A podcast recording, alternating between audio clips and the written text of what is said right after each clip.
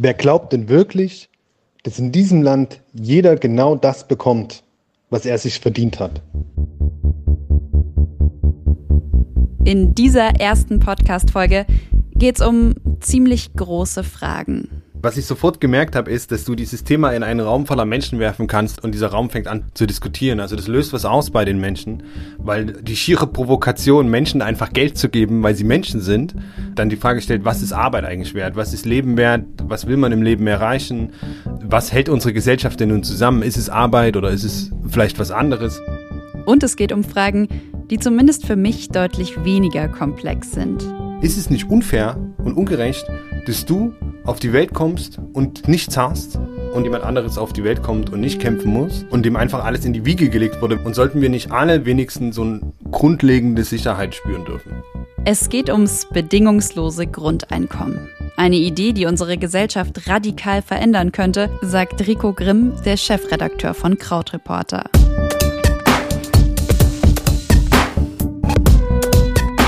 Ihr hört den Krautreporter Podcast. Verstehe die Zusammenhänge. Den Podcast, der die großen Themen unserer Zeit verständlich macht. Die Themen erklärt, die relevant sind und bleiben. Mein Name ist Konstanze Keins und ich spreche hier ab jetzt regelmäßig mit einer Autorin, mit einem Autor von Krautreporter über genau so ein Thema.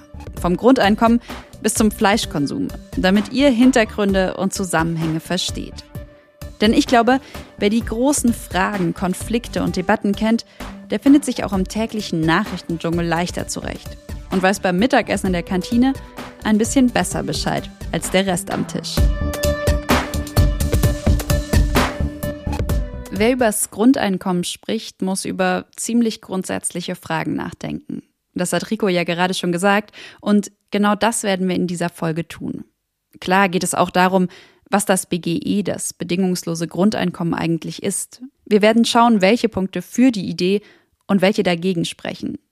Wir werden aber auch darüber nachdenken, was unsere Gesellschaft eigentlich ausmacht. Wir werden in die Vergangenheit schauen, Industrialisierung, und in die Zukunft, künstliche Intelligenz. Über all das habe ich mit Rico Grimm gesprochen. Hi Rico. Konstanze. Was bist denn du so für ein Typ am Montagmorgen? Also bist du da so jemand, der irgendwie so denkt, so, ah shit, Montag, ich will zurück ins Wochenende, ich drehe mich nochmal um? Oder bist du so, geil, 7 Uhr, ich stehe auf, mach mir einen Kaffee, gehe eine Runde joggen und ab ins Büro, nice, die Woche geht wieder los? Weder noch. Wie schaut denn so dein Montag aus? Ähm, ich stehe auf. Und wir haben um neun eine Konferenz mit der Chefredaktion und einem Herausgeber und dem Geschäftsführer. Damit beginnt die Woche ich habe eigentlich auch kein instrumentelles Verhältnis. So diese Witze montags auf Twitter, ah, jetzt geht die Woche wieder los. Denke ich mir so, ja, dann geht die Woche halt wieder los. Ich habe die Frage jetzt nicht so einfach so gestellt, weil ja. mich so, also mich interessiert, wie dein Montagmorgen aussieht, aber ich habe sie vor allem deswegen gestellt, weil du in deinem Text geschrieben hast, in dem Text Grundeinkommen verständlich erklärt, das Grundeinkommen könnte ändern, wie wir den Montagmorgen finden. Ha. Warum? Ha, ja. Na, also okay. Also ich habe einen Job, den ich sehr mag, wo ich mich nicht zur Arbeit quälen muss. Ne? Ähm, deswegen ist für mich ein Montagmorgen kein, kein, keine Katastrophenmeldung, kein Schicksalsschlag, den es zu erdulden gilt, sondern äh, ich finde es eigentlich ganz cool, dann wieder auf Arbeit zu gehen und weiter das zu tun, was ich äh, mit hoher intrinsischer Motivation tue. Aber es gibt Menschen, die haben keine tiefere emotionale Bindung zu ihrem Job, die sich nicht irgendwie damit per se selbst verwirklichen wollen. Und wenn ein Grundeinkommen käme, also wenn die Menschen wüssten, sie haben jeden Monat genug Geld, um den Kühlschrank zu füllen, um die Miete zu zahlen und sich vielleicht auch noch ein Buch zu kaufen oder so, könnte es sein, dass sie eben die Jobs verlassen, die sie nicht mögen. Und deswegen sind sie Montagmorgens dann nicht mehr schlecht gelaunt und müssen nicht mehr auf Twitter die ganze Zeit posten, äh, es ist wieder Montagmorgen, ähm, wie, wie, wie schrecklich, dass es wieder losgeht und das Wochenende vorbei ist, sondern könnten vielleicht sagen, geil, es ist wieder Montagmorgen.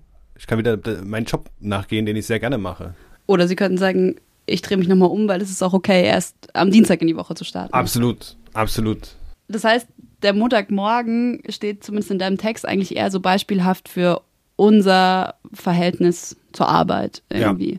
Ähm, dann nochmal ganz runtergebrochen, was will das Grundeinkommen eigentlich? Also was ist so der Grundgedanke? Also die grundlegende Idee ist, jeder Mensch, der geboren wird, hat ein Recht auf Nahrung, Kleidung, ein Dach über dem Kopf Und er hat Recht darauf, Anteil an dem, den Ressourcen der Gesellschaft zu bekommen, an, an dem, was wir erwirtschaften, alle gemeinsam miteinander. Und deswegen bekommt jeder Mensch ab einem gewissen Alter eine Summe X für den Rest seines Lebens. Also bis zum, bis zum Tod ähm, ist er dann komplett abgesichert und weiß auch und kann sich auch darauf verlassen, dass er abgesichert ist mit diesem Geld.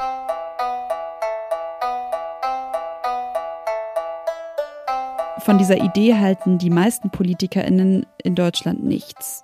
Ich habe das mal recherchiert und bin dabei auf eine Bundestagsdebatte zu den Hartz-IV-Reformen 2019 gestoßen. Und da kam das Thema BGE auch immer wieder auf. Jetzt hört ihr gleich jemanden von der CDU, von der SPD, von der AfD, nochmal CDU und auch von der FDP jemanden. Und diese ganzen Stimmen zeigen eigentlich nur, die sind alle dagegen. Also es gibt tatsächlich keine einzige Bundestagsfraktion, die sich wirklich für ein Grundeinkommen einsetzt.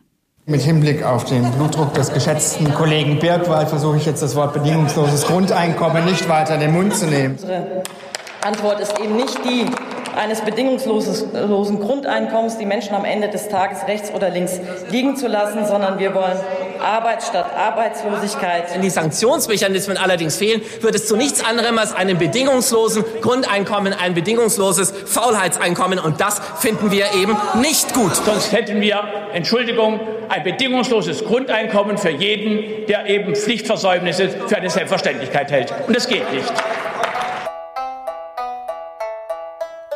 Ich wollte aber auch wissen, was so die Leute in Deutschland vom Grundeinkommen halten. Ne? Das Gesamtkonzept muss stimmen. Also ich glaube nicht, dass es durchführbar ist, dass man jetzt einfach Menschen einfach pauschal Geld gibt. Finde ich eigentlich nicht schlecht. Dann hat man zumindest was, um Altern nicht ganz so schwer zu machen. Prinzipiell finde ich die Idee super, super sympathisch. Jeder könnte sich auf Sachen konzentrieren, die er eigentlich viel lieber machen würde, als die er jetzt für Geld machen muss. Und Studien zur Frage BGE ja oder nein gibt es natürlich auch. Das Deutsche Institut für Wirtschaftsforschung hat da 2019 mal eine Befragung gemacht. Und zwei Dinge haben mich irgendwie überrascht.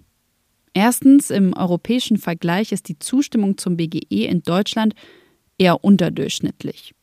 Trotzdem sind 45 Prozent eher pro Grundeinkommen. Und schaut man dann genauer auf Deutschland, dann ist die Zustimmung in Ostdeutschland deutlich höher als in Westdeutschland. Rico glaubt, die Menschen im Osten, die haben vielleicht einfach weniger Angst vor radikaleren Veränderungen. Und viele von ihnen haben schließlich schon in ganz verschiedenen politischen Systemen gelebt. Jedenfalls schaut man auf ganz Deutschland, dann ist fast jeder Zweite, also eben diese 45 Prozent, für ein Grundeinkommen.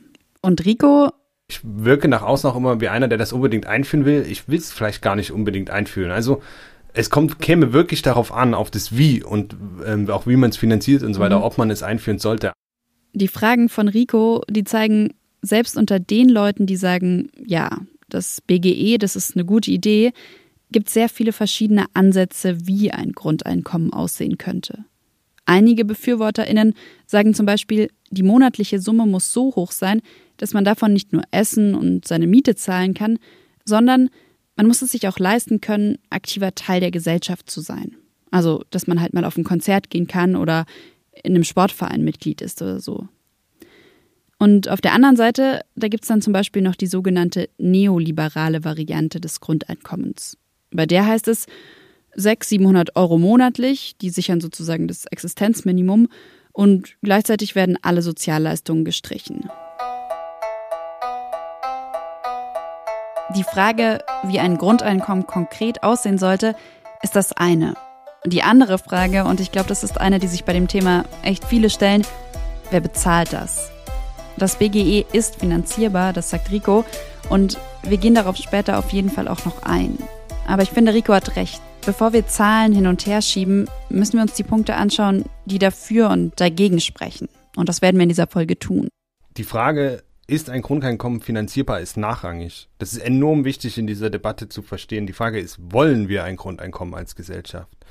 Und ähm, wenn ihr, äh, liebe HörerInnen, mal achtet darauf, diese, diese Diskussion, auf Grundeinkommensdiskussion, wie die ablaufen, dann gibt es oft eine Gruppe von Menschen, die sagen, wie ist das denn finanzierbar? Wer soll das zahlen? Das geht ja gar nicht. Und dann schaut mal, was sie eigentlich antreibt und es ist nicht die Finanzierung, sondern sie haben prinzipielle Probleme mit, diesem, mit der Idee, Grundeinkommen, Menschen einfach Geld zu geben. Klar, das ist auch ein radikaler Gedanke, finde ich. Aber einer, der eigentlich niemandem weh tut. Wenn ich über die Idee Grundeinkommen nachdenke, dann mache ich mir über was anderes Gedanken. Ich habe irgendwie manchmal bei dieser Debatte ums Grundeinkommen ähm, das Gefühl, über das Grundeinkommen reden halt oft super intellektuelle Menschen, die sich mhm. damit die Zeit haben, auch Geld haben, sich damit auseinanderzusetzen mit so einer Vision von, wie könnte unsere mhm. Gesellschaft eigentlich sein. Aber genau sie, für die das vielleicht was gewesen wäre oder immer noch ist, ähm, was ihr Leben total verändert hatte, für die ist das vielleicht total weit weg. Hast du da auch so ein Gefühl oder würdest nee. du sagen so, nee, das ist ein, eine Debatte, die ist mittlerweile echt irgendwie überall angekommen? Ja, exakt. Also ich beobachte das jetzt sehr intensiv seit fünf Jahren. Vor fünf Jahren, also vor zehn Jahren Piraten und so weiter war es eine absolute Nischendebatte. Und äh, über die zehn Jahre hinweg hat sich das richtig in die Mitte der Gesellschaft geschoben. Die Idee und die mhm. Auseinandersetzung mit der Idee. Das heißt nicht, dass die Mitte der Gesellschaft akzeptiert hat, dass wir das jetzt machen.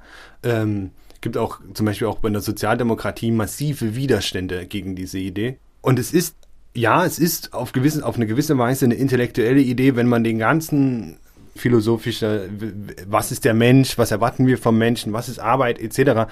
Kannst du aber auch alles weglassen. Du kannst den Menschen einfach sagen, es ist nicht unfair und ungerecht, dass du auf die Welt kommst und nichts hast und kämpfen musst dein ganzes Leben lang, während jemand anderes auf die Welt kommt und nicht kämpfen muss und dem einfach alles in die Wiege gelegt wurde, im wahrsten Sinne des Wortes. Mhm.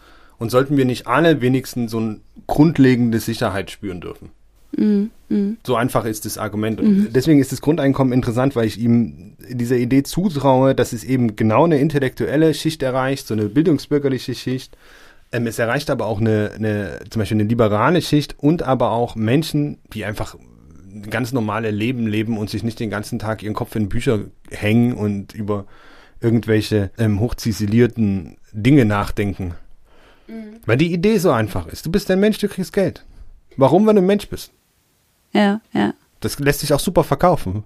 Du wurdest geboren und damit hast du ein Anrecht auf die Schätze der Gesellschaft. Und heute noch ohne Grundeinkommen und vielleicht auch ohne diese Debatte oder Diskussion oder überhaupt die Idee mhm. oft durchgedacht zu haben, würde man aber sagen, du arbeitest viel, du leistest viel, du machst deinen 8-Stunden-Job voll gut, 40 Stunden die Woche, kriegst mehr Geld, als der, der halt nur die 20-Stunden-Woche macht. Aber Konstanze, eine Frage an dich. Glaubst du, dass in unserer Gesellschaft die Menschen gerecht, dass sie verdienen, was sie erarbeiten?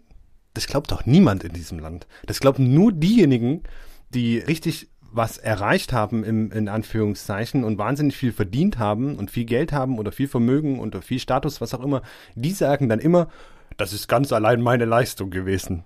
Das ist doch aber Bullshit. Und es ist ja nicht so, dass wenn wir jetzt alle 1000 Euro bekommen, wieder um so eine ganz einfache Summe zu nehmen, dass egal ob ich arbeiten gehe oder nicht, alle gleich, gleich viel Geld bekommen, sondern immer noch kann ich sagen, okay, mir macht mein Job Spaß oder ich will halt einfach mehr Geld haben als andere und Geld weiterarbeiten. Der Ferrari wird ein Statussymbol bleiben.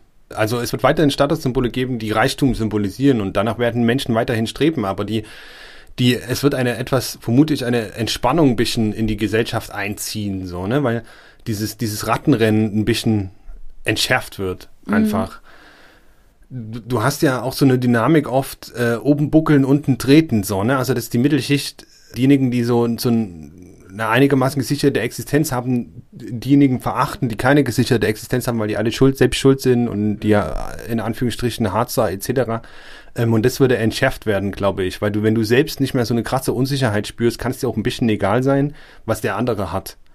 Mhm. Wäre eine von Vermutung, eine These. Aber ja, du hast komplett recht. Die kapitalistischen Dynamiken in der Gesellschaft werden vom Grundeinkommen nicht angetastet. man muss sich auch davon verabschieden, das Grundeinkommen ist kein Allheilmittel. Es wird mit Grundeinkommen immer noch Ungleichheit geben. Es wird vielleicht nicht mehr radikale Armut geben oder extreme Armut, aber es wird immer noch Armut geben, bis zu einem gewissen Grad. Der Klimawandel wird nicht aufgehalten durchs Grundeinkommen und mhm. so weiter und so mhm. fort. Also mhm. Das ist auch was, was ich sehe in der Debatte und gerade bei den Leuten, die schon länger drin sind, die dann immer sagen, ja, und das alles wird besser. Speziell Ungleichheit die Ungleichheit hängt extrem von der Frage ab, wie man es finanziert. Ein Grundeinkommen kann Ungleichheit verringern, aber muss es nicht. Okay, ich glaube, diesen Punkt zu verstehen ist bei dem Thema echt wichtig. Ein bedingungsloses Grundeinkommen würde nichts daran ändern, dass es Menschen mit mehr oder weniger Geld gibt. Wenn jeder Mensch 1000 Euro im Monat mehr bekommt, die Millionärin und der Arbeitslose und das ist ja die Idee des BGEs, dann ändert das erstmal überhaupt gar nichts an der Ungleichheit, die wir aktuell ja auch haben. Beim Grundeinkommen, da geht es um etwas anderes. Es geht um Chancen. Und darum, dass wir alle ganz sicher sein können, am Ende des Monats bekommen wir einen Betrag X dass Menschen zum Beispiel nicht aus Angst, kein Geld zu verdienen, in Jobs bleiben, die sie gar nicht mögen. Die Chancengleichheit liegt darin, dass es einfach irrer Zufall ist, ob ich in eine reiche Familie geboren werde, die viel soziales Kapital hat, die viele Leute kennt, äh, wo ich auch mit einem schlechten Abitur trotzdem noch im Vorstand ein Unternehmen lande, weil Papi kennt die richtigen Leute. Oder ob ich eben in einem irgendeinem Dorf aufgewachsen bin, wo mir eigentlich, obwohl ich der klügste Junge im ganzen Landkreis bin, nicht viel weiter passieren kann. Also wo ich nicht viele Chancen habe, weil niemand kennt irgendjemanden. Wenn du als 18-Jähriger weißt, dass du dein Leben lang abgesichert bist, bis du stirbst, planst du dein Leben anders. Den Punkt, den verstehe ich total. Mir war irgendwie schon ziemlich früh klar, irgendwann während der Schulzeit, dass ich Journalistin werden möchte. Und nach dem Abi, da habe ich dann trotzdem erstmal was mit BWL studiert. Und das, obwohl ich durchs Mathe-Abi wahrscheinlich echt nur gekommen bin, weil ich meinen Starktrainer gefühlt komplett auswendig konnte. Aber mit 18, da hatte ich irgendwie diesen Gedanken, dass ich was Handfestes machen muss oder was Handfestes studieren muss, damit ich auf jeden Fall mal einen Job finde, damit ich irgendeine Sicherheit habe. Hm, nach dem ersten Semester, also ziemlich schnell habe ich das Studium dann doch nochmal gewechselt und was ganz anderes, was ohne BWL studiert, bin irgendwie dann doch mehr Richtung Journalismus direkt gegangen. Also diesen Punkt, mit einem Grundeinkommen hat man vielleicht so ein Sicherheitsgefühl und plant sein Leben anders, den kann ich verstehen. Aber beim nächsten Punkt, den Rico fürs Grundeinkommen bringt, da tue ich mir irgendwie ein bisschen schwer mitzugehen. In deinem Text hast du auch geschrieben, dass sich in der Zukunft sowieso nochmal grundlegend was verändern wird, wenn nämlich tatsächlich irgendwie plötzlich eben nicht mehr jemand am Fließband steht, sondern das halt ein Roboter erledigt. Warum ist denn ausgerechnet dann ein Grundeinkommen vielleicht sogar noch sinnvoller? Oder warum gibt es dann noch ein Argument mehr zu sagen, hey, wir führen das ein? Konstanze, seit 300 Jahren baut der Mensch irre Maschinen und arbeitet aber immer mehr. Mhm. Oder andersrum gesagt, wir arbeiten nicht substanziell weniger. Wie kann das denn sein? Also, also das ist ja fast ein bisschen bescheuert. Ne? Ich mhm. baue mir eine Maschine, die wahnsinnig mächtig ist, die mir extrem hilft bei meiner Arbeit und ich arbeite trotzdem genauso viel weiter. Dann muss ich ja eigentlich was falsch gemacht haben. Ne? Ähm, haben wir natürlich nicht, sondern das ist auch eine, eine, eine bestimmte Dynamik und wir wollen das ja auch, dass die, die Produktivität, wenn sie ansteigt durch die Maschinen, ähm, eben dazu führt, dass alle mehr haben. Aber wir sind an einem Punkt angekommen, wo wir so reich sind als Gesellschaft, also ich meine nicht den Einzelnen, das muss ich immer dazu sagen, wer das hört und arm ist. Ihr seid explizit nicht gemeint, sondern wir alle als Gesellschaft sind so reich, dass wir von heute auf morgen könnten wir jeden ein sehr gutes, komfortables Leben finanzieren, wenn wir das wollen würden. Nur auf Grundlage der Maschinen, die wir haben, der Fortschritte, die wir haben. Eigentlich nehmen uns die Maschinenarbeit ab. Und sie arbeiten dabei meist sogar noch schneller als der Mensch. Warum hängen die meisten von uns trotzdem noch in 40, 50 Stunden Wochen fest? Eine Idee, also diese 40 Stunden Woche, die eigentlich aus den 50er, 60er Jahren stammt. Warum arbeiten wir heute nicht einfach, keine Ahnung, 10 oder 20 Stunden und die Maschinen erledigen den Rest? Also wenn man es mal so ganz überspitzt sagt. Das ist eine gute Frage. Warum genau ist es nicht passiert?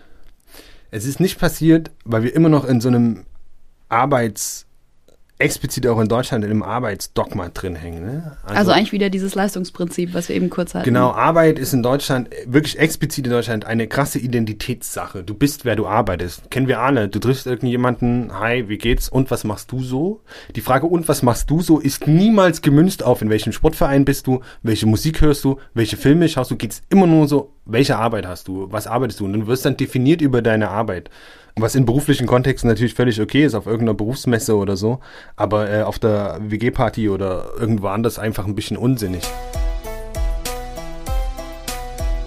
Der einzige Roboter, dem ich so begegnet bin, das ist der Staubsaugerroboter von meiner Cousine. Und der hat auf jeden Fall besser gesaugt, als ich das so genervt nach einem Arbeitstag mache.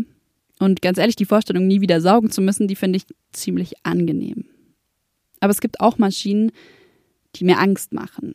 Zum Beispiel finde ich die Vorstellung, dass meine Großeltern irgendwann mal nicht ihre Pflegerin um sich haben könnten, sondern ein Roboter da ist, der ihnen ihre Medikamente bringt oder was vorliest, ziemlich erschreckend und überhaupt gar nicht schön.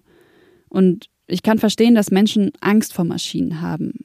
Also jetzt nicht nur ich oder meine Großeltern, sondern genau die Menschen, die dadurch eben ihre Arbeit verlieren könnten. Also zum Beispiel die Pflegerin, die damit jetzt halt ihren Lebensunterhalt verdient. Wenn es Produktivitätssprünge durch die KI gibt und wir schon eigentlich eine sehr, sehr reiche Gesellschaft sind, wie viel Geld wollen wir denn noch?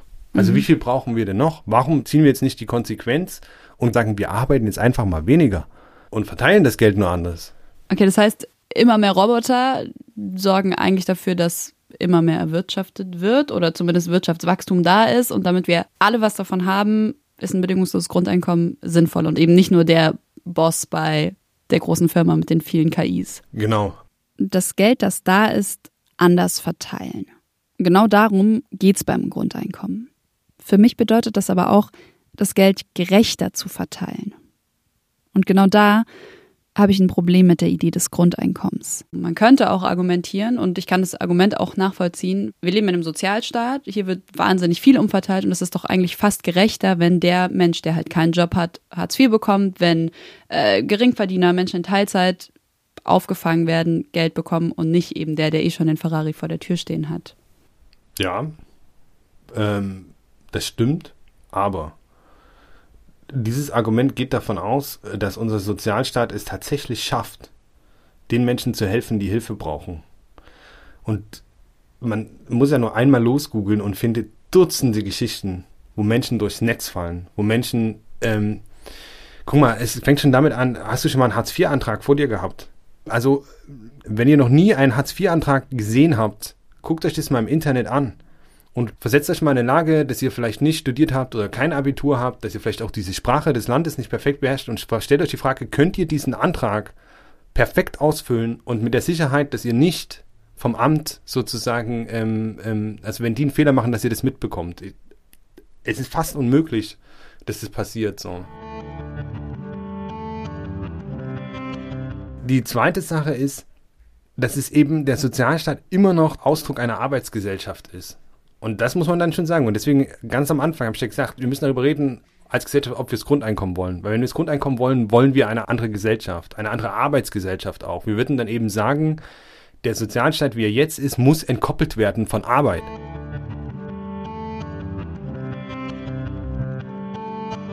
Das dritte ist beim Sozialstaat, der ist nominell, also auf dem Papier sieht der fantastisch aus. Praktisch haben wir einen riesigen Niedriglohnsektor, der vom Sozialstaat gefüttert wird, ne, der nur möglich ist, weil der Sozialstaat, das sind Arbeitslosengeld 2 Empfänger, so die, die einen Zuschuss bekommen mhm. zum Beispiel. Das sind mehrere Millionen Menschen, das sind 5, 6, 7 Millionen Menschen.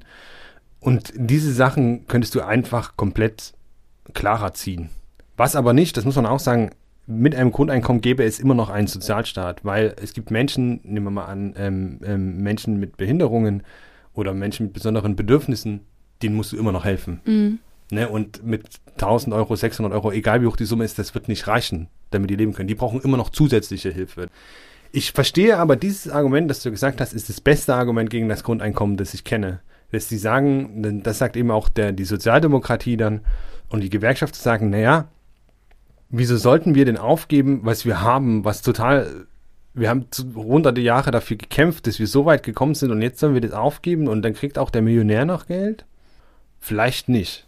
Weil mhm. vielleicht wird es dazu führen, dass die Gesellschaft unterm Strich, gerade wenn es auf eine, eine, eine, eine, falsche Art finanziert wird, sozusagen eigentlich ungerechter wird. Mhm. Das ist ein, ein nicht von der Hand zu weisendes Argument, das allerdings erst dann sage ich mal, wirklich relevant wird und oder widerlegt werden kann oder auch bestätigt werden kann, wenn wir anfangen, Schritte in diese Richtung zu gehen. Ne? Also wir kennen ja jetzt nur den Sozialstaat.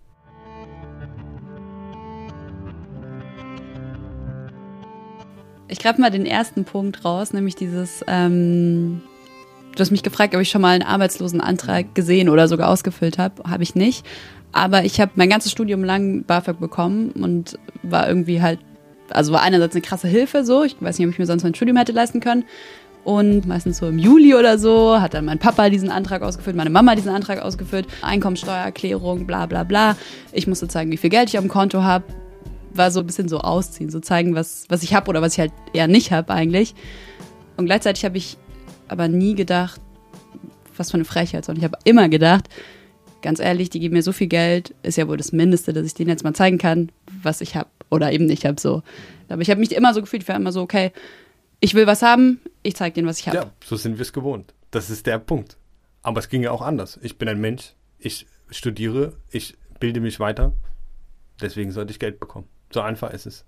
Ich bin als Mitglied, als Teil dieser Gesellschaft, ähm, und das ist dann auch die Frage, wann, wann ist man Teil der Gesellschaft, das, darüber können wir noch mal reden, habe ich einfach ein Recht, Geld zu bekommen oder eine, ein Recht auf wirtschaftliche Sicherheit. Warum? Weil wir eine verdammt reiche Gesellschaft sind. Das ist die Logik, das ist das Kernargument. Das ist aber so eine radikale Vorstellung in unserer Gesellschaft, weil wir das komplett anders gelernt haben. Unsere Väter, unsere Uropas haben das alles komplett anders gelernt. Bei uns ist, wir sind eine Arbeitsgesellschaft, wir sind eine Industriegesellschaft gewesen, vermutlich. Ähm, Geld bekommt nur, wer arbeitet. Mhm. Ne? Also Franz Müntefering hat das ja mal gesagt, wer nicht Wer nicht arbeitet, soll auch nicht essen. Also Franz Müntefering von der SPD, der war damals Bundesarbeitsminister. Und so ist ja dann auch die, aus dieser Logik heraus sind die Harzreformen ja dann auch gemacht worden. Mit diesem Fördern und Fordern, aber das Fördern wurde halt komplett weggelassen, mehr oder weniger, und es wurde eigentlich nur gefordert. Und warum, Konstanze, wenn du BAföG bekommst, wenn du studieren gehst, kann ich doch als Gesellschaft davon ausgehen, dass du, und das ist ja auch die Idee hinter BAföG, dass du in den nächsten 40 Jahren mit deinem mit deiner Arbeit, deinem Produktivkapital etc. wirst du das doppelt, dreifach, fünfmal zurückzahlen.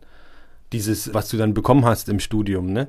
Warum sage ich dann nicht, okay, jeder, der studieren geht, jeder, der ähm, eine Ausbildung macht, was auch immer, bekommt einfach sofort die gleiche Summe? Mhm. Wieso, muss, wieso muss sich jemand nackig machen? Also klar ist dann auch der äh, Millionärserbe wird dann auch diese 1000 Euro bekommen, aber es ist dann ein bisschen egal. Das sind nicht so mhm. viele tatsächlich, aber die, die gesellschaftliche Nutzen, wenn du es allen zahlst, ist deutlich höher als der Schaden, der dadurch entsteht, dass es Leute bekommen, die es nicht brauchen.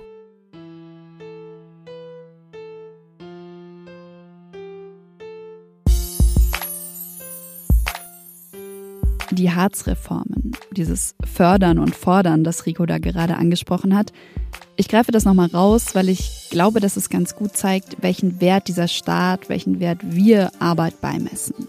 Und wie wir mit Menschen umgehen, die eben nicht sagen, geil, Arbeit, das ist irgendwie der Mittelpunkt meines Lebens. Die Agenda 2010, das ist den meisten von euch wahrscheinlich ein Begriff. Ich muss aber ehrlich gesagt nochmal genauer nachlesen, was Schröder da eigentlich konkret 2003 angekündigt hat. Antonia Bartel, die hat genau das mal für Krautreporter aufgeschrieben und den Link zum Text, den findet ihr in den Show Notes.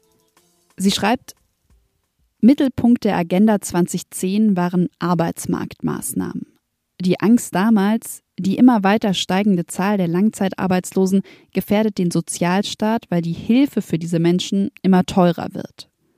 Es mussten Anreize her, unter anderem für die Arbeitslosen sich einen Job zu suchen. Stichwort Hartz IV also Arbeitslosengeld II. Dieses Arbeitslosengeld II wird für Arbeitslose unbegrenzt bezahlt, wenn sie sich an eine Regel halten, sich einen Job suchen. Egal was, jeder Job ist zumutbar, sonst gibt es Sanktionen. Die Zahl der Arbeitslosen, die ist daraufhin schon stark zurückgegangen. Gleichzeitig aber ist der Niedriglohnsektor enorm gewachsen. Die Menschen, die müssen jetzt halt jeden noch so unterbezahlten Job annehmen, weil sie sonst sanktioniert werden. Und dann ist da noch das Amt, das das auch kontrolliert, also kontrolliert, ob sich die Arbeitslosen an Regeln halten. Das ist Bullshit. Ne? Hast du es verdient, eine ordentliche Wohnung zu haben und solche Sachen? Und da reden wir ja über die Details. Ne? Hast du es verdient, dass deine Kinder auf, dem, ähm, auf eine Klassenfahrt fahren können? Hast du es verdient, dass dein, deine Kinder ordentliche Schulbücher haben, etc., etc.? Mhm. Das sind ja dann die Details, also das oder wo es konkret wird, was dieser Staat, Sozialstaat ja gerade macht.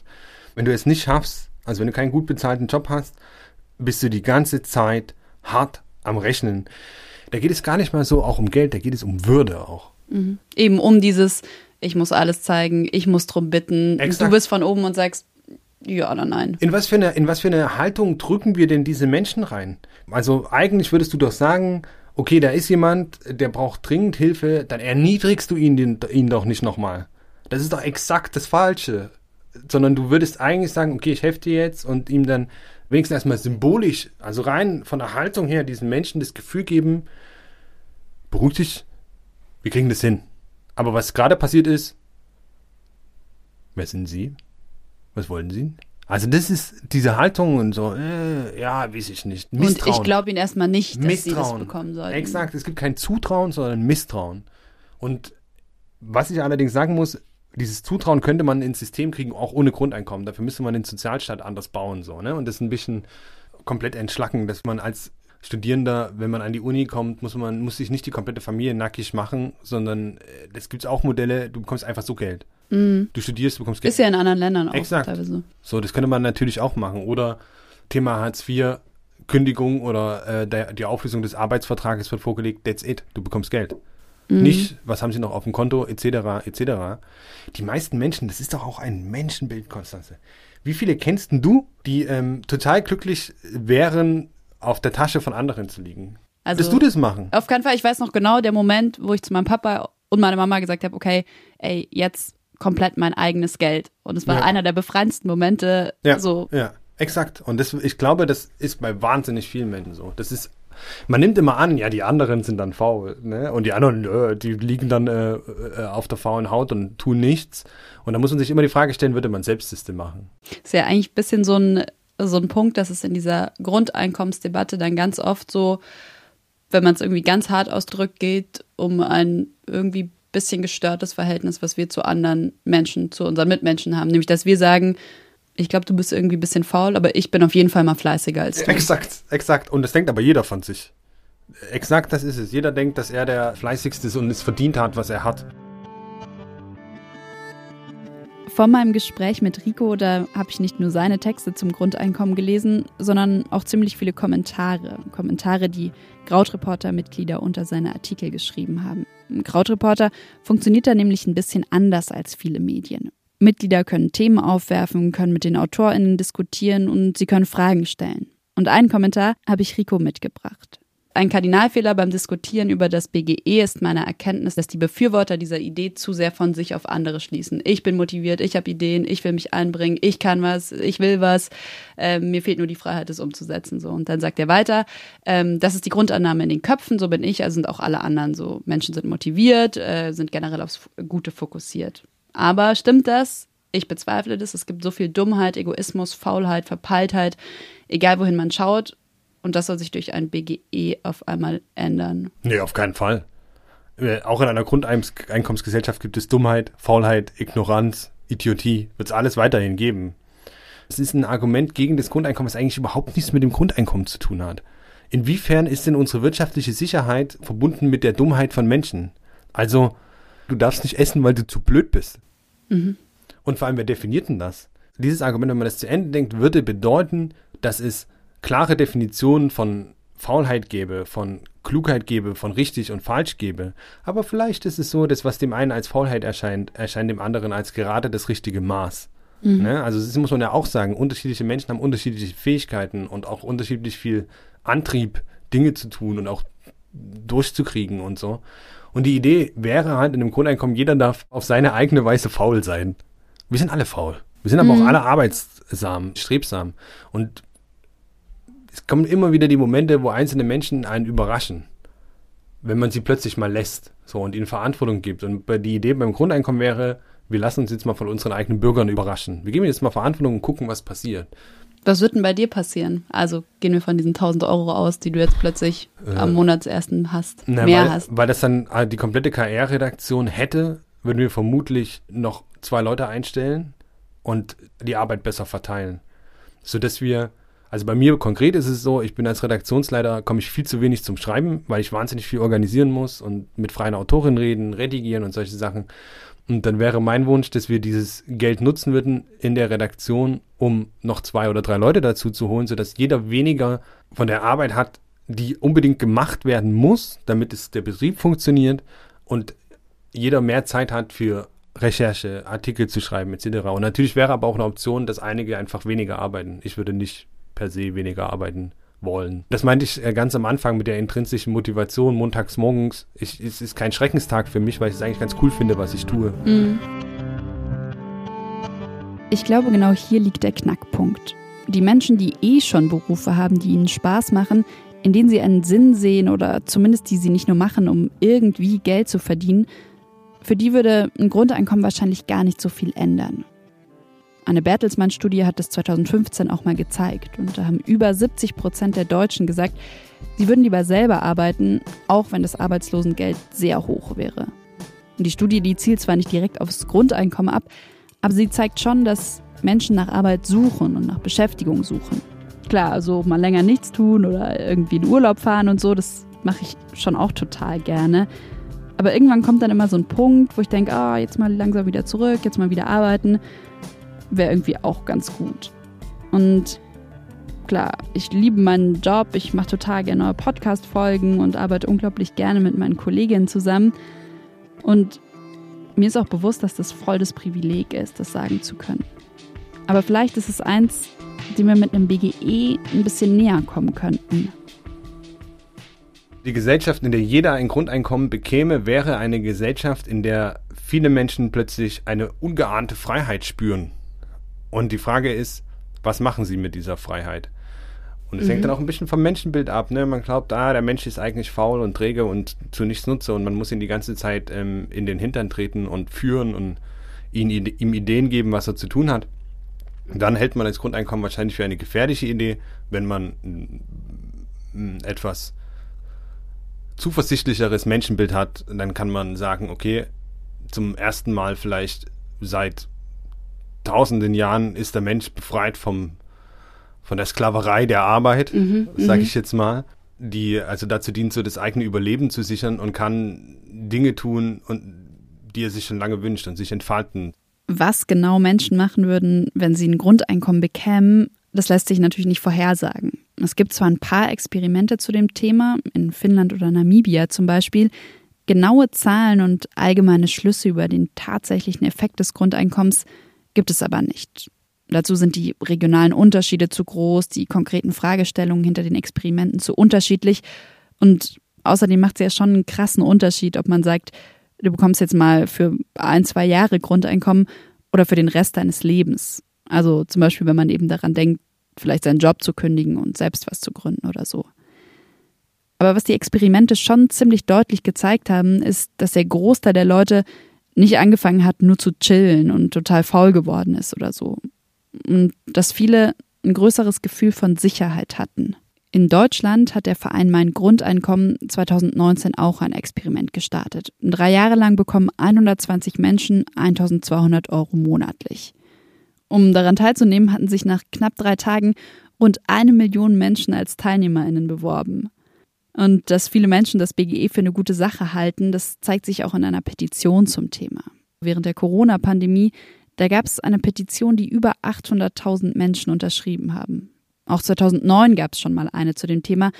Die wurde dann im Bundestag ziemlich lang diskutiert. Angesichts von solchen Zahlen, anderthalbtausend Euro pro Erwachsener, dann brauchen Sie genügend Leute, die sagen, trotz dieser Summen erachte ich es für mich als richtig zu arbeiten. Das war Ralf Brock-Siepe von der CDU und die Bundestagsfraktion haben damals die Initiative abgelehnt. Eins der Hauptargumente war auf jeden Fall, wer bedingungslos Geld verteilt, der entwertet auch Arbeit. Was ist da deiner Meinung nach dran oder nicht dran? Äh, stimmt. Aber nur wenn man exakt bei dem Punkt nach stimmt die Debatte beendet. Es stimmt, aber auf, nur auf einer sehr oberflächlichen Art und Weise. Wir entwerten doch heute eh schon Arbeit. Den ganzen Tag. Wir bezahlen PflegerInnen so irre schlecht. Ähm, wir bezahlen Menschen, die objektiv harte Arbeit machen, wahnsinnig schlecht, überhaupt nicht im Verhältnis zu dem, was sie eigentlich leisten, sondern nur anhand dessen, was hinten an Gewinne bei rumkommt. Ähm, und das ist auch eine Entwertung von Arbeit, die da stattfindet. Ne? Die Idee wäre aber eigentlich mit dem Grundeinkommen auch hier wieder, dass du es umdrehst. Du bekommst das Geld nicht, weil du arbeitest, sondern du bekommst das Geld, um zu arbeiten. Mhm. Das ist diese, dieser Gedankensprung und der ist wirklich schwierig äh, im, im, Kopf zu machen. Und deswegen ist das Argument, wir können kein Grundeinkommen, weil wir damit Arbeit entwerten, ein bisschen widersinnig. Sondern die Frage wäre, können wir ein Grundeinkommen einführen, um Arbeit aufzuwerten? Und wenn ich dann aber argumentiere oder wenn im Bundestag argumentiert wird, wir geben euch Geld, um zu arbeiten, wer wird denn dann eben noch in die Pflege gehen? Zum Müllabfuhr gehen. Ja, der Clou ist, Pflegeberufe werden dann plötzlich zu den bestbezahltesten Berufen der Gesellschaft, das verspreche ich dir. Weil keiner mehr rein will und plötzlich besser bezahlt werden muss? Exakt. Die Berufe, die wahnsinnig wichtig für die Gesellschaft sind, aber schlecht bezahlt sind, werden besser bezahlt werden.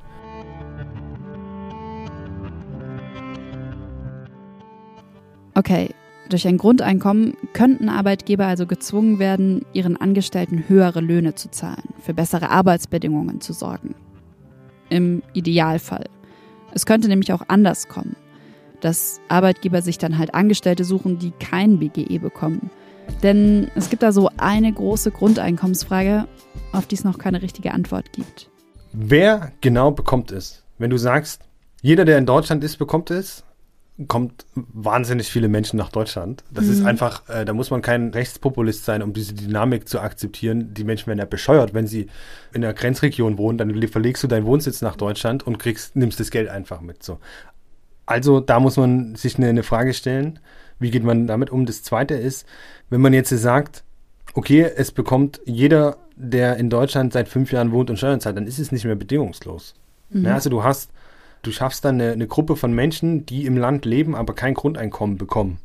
Dann hast du vielleicht eine krassere Zweiklassengesellschaft, Exakt. als wir jetzt haben. Exakt. Das ist eine absolute Möglichkeit, dass du einen, so einen Niedriglohnsektor dir einbaust, ein System von Menschen, die halt kein Grundeinkommen bekommen und deswegen eben in unserer jetzigen Logik, wie das System jetzt schon funktioniert, ausgebeutet werden können. Mhm dann kommt als Antwort immer mal, ja, wir brauchen ein globales Grundeinkommen, aber wenn man ein globales Grundeinkommen fordert, kann man die Debatte direkt beenden. Das wird nicht passieren. Ähm, wir kriegen es noch nicht mal hin, unser Klima global zu reparieren. Wie sollen wir denn globales Grundeinkommen einführen? Das ist irgendwann mal vielleicht, aber ich ehrlich, wird äh, in diesem Jahrhundert nicht mehr passieren. Wie schaut es in Deutschland aus? Man darf nie davon ausgehen, dass das von heute auf morgen eingeführt wird. Niemals. Dagegen würde ich auch öffentlich anschreiben. Wenn jemand sagt, nächstes Jahr führen wir ein Grundeinkommen von 1000 Euro ein, würde ich sagen, du bist Wahnsinn. Das heißt auch so ein bisschen dieser Punkt, hey, wir haben jetzt Corona, wir brauchen jetzt Geld, lass jetzt das Grundeinkommen einführen. War so ein Punkt, wo du gesagt hast, auf keinen Fall. Die bescheuertste Idee aller Zeiten. Weil das, das ist das Rezept für irres Chaos. Du greifst zu tief in die Maschine ein und du kannst nicht eine Maschine, die läuft, kannst nicht einfach so mehrere Teile rausreißen und hoffen, dass nichts kaputt geht und die einfach weiterläuft. Mhm. Nee. Also wenn du es einführst, musst du sagen, wir führen das ein, wir haben einen Horizont von zwei Generationen vielleicht sogar oder zwei, also dann 20, 25 Jahre. Wir fangen mit einem Fuffi an im Monat. Für jeden. Mhm. Kriegt einfach jeder. So. Und dann führst du, machst du eine Reform im Steuerrecht, um den Fuffi zu finanzieren. Und dann hast du schon eine, aber eine Perspektive, nächstes Jahr sind es 100 Euro für jeden. Nächste Reform im Steuerrecht. Und so spürst du nämlich auch zum Beispiel, wenn das System anfangen würde zu kippen. Ich traue deutschen Bürokratie viel zu, aber das würde sie nicht hinkriegen, von jetzt auf gleich so ein System aufzubauen. Und umgebaut werden müsste das System auf jeden Fall. Es gibt verschiedene Ideen, wie ein BGE finanziert werden könnte. Manche sagen, wir machen einfach eine Mehrwertsteuererhöhung, schaffen alles andere ab und dann wird es durch die Mehrwertsteuer finanziert, komplett. So. Was würde dann die Folge davon sein, dass vor allem Menschen mit niedrigerem Einkommen überproportional betroffen sind? Andere aber sagen, Erbschaftssteuer einführen, Vermögensteuer einführen, ähm, Spitzensteuersätze erhöhen. Also das ist dann eher so eine linke Umverteilungsvision. Ähm, ähm, Wo Rico sich aber sicher ist, und das hatte ich ja eingangs schon gesagt, ein Grundeinkommen wäre finanzierbar. Genau, und dann abstrakt. 2019 hat äh, Deutschland ein Bruttoinlandsprodukt von 3,7 Billionen Euro erwirtschaftet. Also alles an wirtschaftlicher Aktivität in Deutschland war 3,7 Billionen Euro wert. So viel ähm, Wert wurde geschaffen. Wenn wir jetzt äh, jedem Deutschen 850 Euro pro Monat zahlen, dann sind das 850 Milliarden. Das heißt, wir haben noch über den Daumen gepeilt gute drei Billionen Euro übrig sozusagen. Es ist ein bisschen eine Milchmädchenrechnung, was natürlich im Detail wahnsinnig viel komplizierter ist, aber es zeigt, prinzipiell ginge es. Richtig ins Detail gehen will ich hier in der Folge nicht. Es gibt zu viele Modelle, die Rechnung ist lang und ziemlich kompliziert. Auf Krautreporter, da hat Stefan Bergmann aber mal vorgerechnet, wie Deutschland ein Grundeinkommen finanzieren könnte. Den Link zu dem Text, den findet ihr in den Show Notes. Die Debatte ums Grundeinkommen, die steht noch am Anfang. Und vielleicht oder sogar wahrscheinlich wird es noch Jahrzehnte dauern, bis das BGE kommt, wenn es überhaupt kommt. Einerseits, und das ist das, was Rico gerade gesagt hat, weil es unsere Gesellschaft, den Sozialstaat, wie wir ihn heute kennen, ziemlich verändern würde. Und ganz ehrlich, ich kann verstehen, wenn das Menschen Angst macht. Während dieser Folge ist mir aber auch klar geworden, der noch größere Schritt muss in den Köpfen stattfinden. Jeder bekommt Geld. Einfach, weil er oder sie ein Mensch ist. Und dann geht es vielleicht auch erstmal gar nicht darum, ob es 800 oder 1200 Euro sind, die man monatlich bekommt. Und es geht auch nicht darum, dass der Millionärssohn das Geld auch bekommt sondern es geht um Chancen und es geht um Sicherheit. Das Grundeinkommen ist ähm, unsere Versicherung als Gesellschaft für die Krisen der nächsten Zeit, dass wir, und die werden kommen, gerade wenn man auch auf die Klimasache guckt, oder die nächste, das nächste Virus. Und das Grundeinkommen könnte eine Versicherung sein dagegen, dass unsere Gesellschaften jedes Mal gefühlt ins Wanken kommen. Sie kommen, sind ja nicht unbedingt, kommen nicht unbedingt ins Wanken, aber gefühlt ins Wanken kommen. Dass die Menschen halt sagen, okay, ich habe das Grundeinkommen, es wird schon. Mhm. Eine Sicherheit uns geben. was einfallen. Genau, Sicherheit. So einfach, ja. Und eigentlich ist es dann ja auch wieder, wenn man sagt, man hat Angst davor, vor zu großer Veränderung und wir führen jetzt ein komplett neues System ein, das Grundeinkommen das, was ähm, ja irgendwo uns allen doch die meiste Sicherheit gibt. Weil ich weiß, Absolut. egal was passiert, egal wie krass die Veränderungen sind, ich habe mal meine Miete und meine Versicherung gezahlt. Absolut.